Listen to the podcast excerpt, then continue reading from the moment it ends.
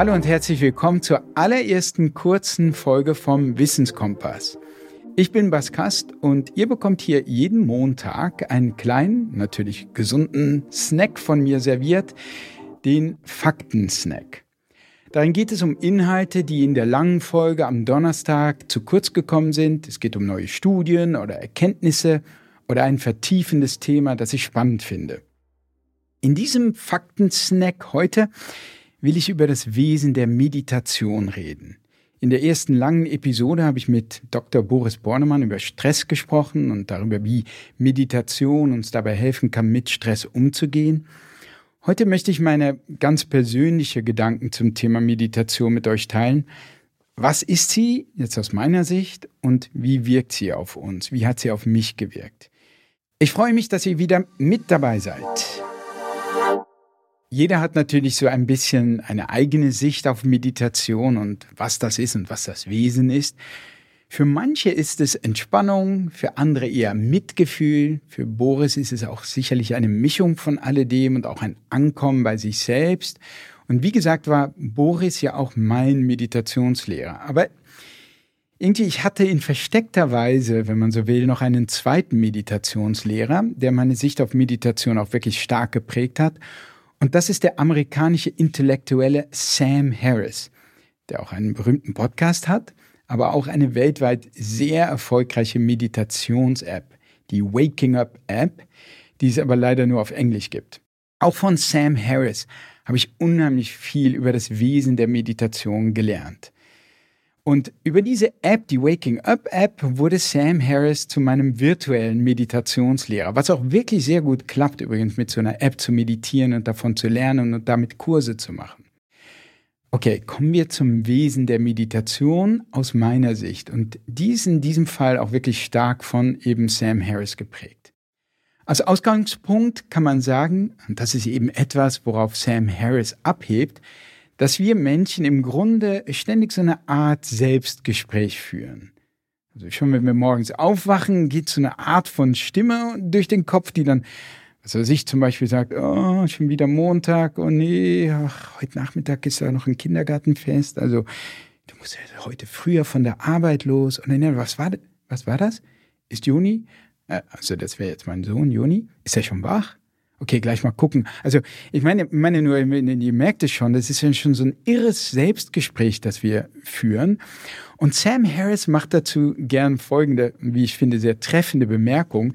Stell dir mal vor, du würdest dieses innere Gespräch, das wir ständig mit uns selbst führen, auf einen Lautsprecher übertragen. Man würde geradezu psychotisch klingen. Überhaupt stellt sich so ein bisschen die Frage, wer spricht hier eigentlich mit wem? Es gibt da also eine Stimme in mir, die irgendwie ich bin und zugleich redet dieses Ich mit, ja, mit wem eigentlich? Mit mir? Mit sich selbst also? Also alles das ist schon recht sonderbar.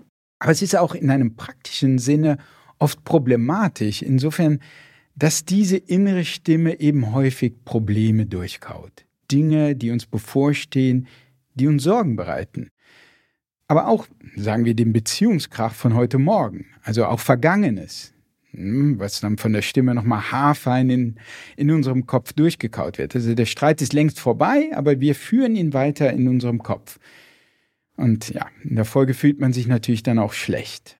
Und der Punkt bei alledem ist jetzt, Normalerweise sind wir vollkommen eins mit dieser Stimme. Wir sind mit ihr verschmolzen oder identifiziert oder fusioniert. Das sind diese Begriffe, die ja auch im Podcast mit Boris gefallen sind.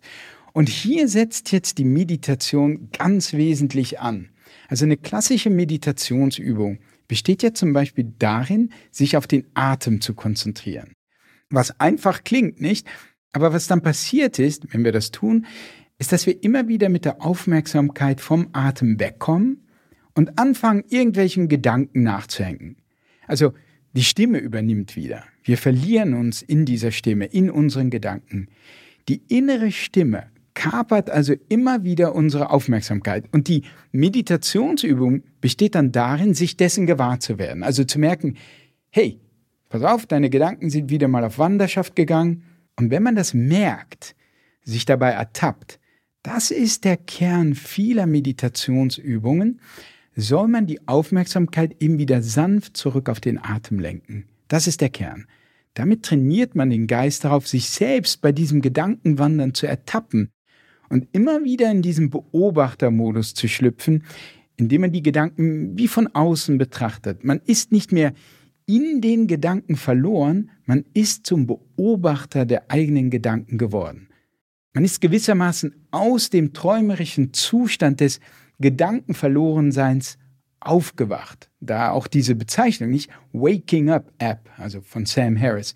Und da auch überhaupt dieses häufig gebrauchte Wort in spirituellen Kreisen, also von erwacht oder von erwachen.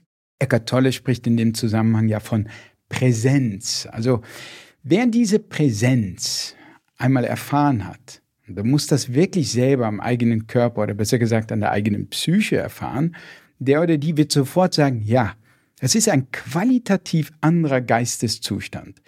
Man fühlt sich irgendwie befreit und das ist man auch, weil uns auf diese Weise erstmals so richtig bewusst wird, erstens, wie sehr wir oft von unseren Gedanken gefangen genommen werden und diese Gedanken bestimmen ja, wie gesagt, in hohem Maße auch unsere Gefühle, wenn das sorgenvolle oder angstvolle Gedanken sind. Zweitens halten wir unsere Gedanken normalerweise für absolut wahr und wichtig. Wir sind unsere Gedanken. Also wenn uns eine Sorge durch den Kopf geht, dann sind wir diese Sorge oder ein angstvoller Gedanke, dann sind wir diese Angst. So, und hier kann die Meditation insofern sehr befreiend wirken, als sie uns klar macht, dass diese Gedanken eben nur Gedanken sind, indem wir immer wieder anfangen, diesen halbbewussten Gedankenstrom in uns zu durchbrechen. Also wir blicken im Grunde von außen auf die Gedanken. Und sobald du das tust, sobald du anfängst, deine Gedanken zu beobachten, bist du nicht mehr die Gedanken. Du bist jetzt diese beobachtende Instanz. Du hast dich selbst von deinen Gedanken befreit.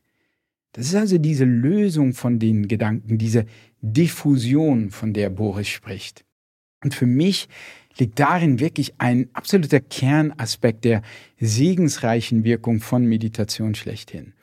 Und das heißt nicht, dass mit dieser Diffusion diese innere Stimme und das Denken verschwindet. Aber indem wir uns innerlich vom Denken lösen, verlieren die Gedanken und darunter eben, wie gesagt, auch viele negative oder sorgenvolle Gedanken, ihre Macht über uns. Ja, und das, das ist es, was das Befreiende ist. Was das betrifft, kann Meditation wirklich dein Leben verändern. Und das hat es bei mir und natürlich nicht nur bei mir, sondern bei ganz vielen Menschen. Ja, also das ist kurz umschrieben, so mein Empfinden, was das Wesen der Meditation betrifft, wobei ich, wie gesagt, stark von Sam Harris geprägt wurde. Und ich wollte das einfach nochmal so rekapitulieren und beschreiben, weil es für die eine oder andere den einen oder anderen noch einmal eine Motivation ist, um es vielleicht mal mit der Meditation zu probieren und einen Anfang zu machen. Und vielleicht ganz zum Schluss noch zu dieser ganzen Thematik äh, über die innere Stimme, Diffusion und wie man so eine gewisse Distanz zu den inneren Gedanken gewinnt einen Buchtipp, absolut gutes, lesenswertes Buch. Das nennt sich Wer dem Glück hinterherrennt, läuft daran vorbei. Ein Umdenkbuch. Von einem Autor namens Russ Harris, der ein ACT-Therapeut ist, also gibt so eine Richtung in der kognitiven Verhaltenstherapie, eine Weiterentwicklung, die nennt sich Akzeptanz- und Commitment-Therapie und die ist sehr stark von Meditationstraditionen beeinflusst und äh, Russ Harris ist ein absoluter Experte auf diesem Gebiet und schreibt darüber in, auf wundervolle Weise, sehr verständlich und äh, vertiefend. Und das Buch sieht so ein bisschen, wenn ihr das Buch sehen werdet, es ist ein Taschenbuch, da sind so Schweinchen drauf. Es sieht ein bisschen unseriös aus für manche. Auf mich wirkt es ein bisschen so. Aber es ist absolut seriös, hat Hand und Fuß und ist sehr, sehr lesenswert. Jetzt sind wir auch schon wieder am Ende dieses kleinen Fakten-Snacks angelangt. Danke, dass ihr wieder mit dabei wart. Wer die erste Folge Wie gesund ist Meditation mit Dr. Boris Bornemann noch nicht gehört hat, findet den Link dazu in den Show Notes. Wir sprechen zum Beispiel darüber, ob Meditation auch Nebenwirkungen haben kann und warum unser Immunsystem immer genau dann versagt, wenn wir in den Urlaub fahren. Auf die nächste lange Folge müsst ihr nicht lange warten, die kommt dann wieder am Donnerstag. Da spreche ich mit Deutschlands bekanntestem Sportwissenschaftler, Professor Ingo Frohböse, darüber, ob unsere Muskeln uns gesund machen können und wie wir sie richtig trainieren. Ja, vielen Dank fürs Zuhören, vielen, vielen Dank für euer Interesse und bis dahin, macht's gut. Euer Was.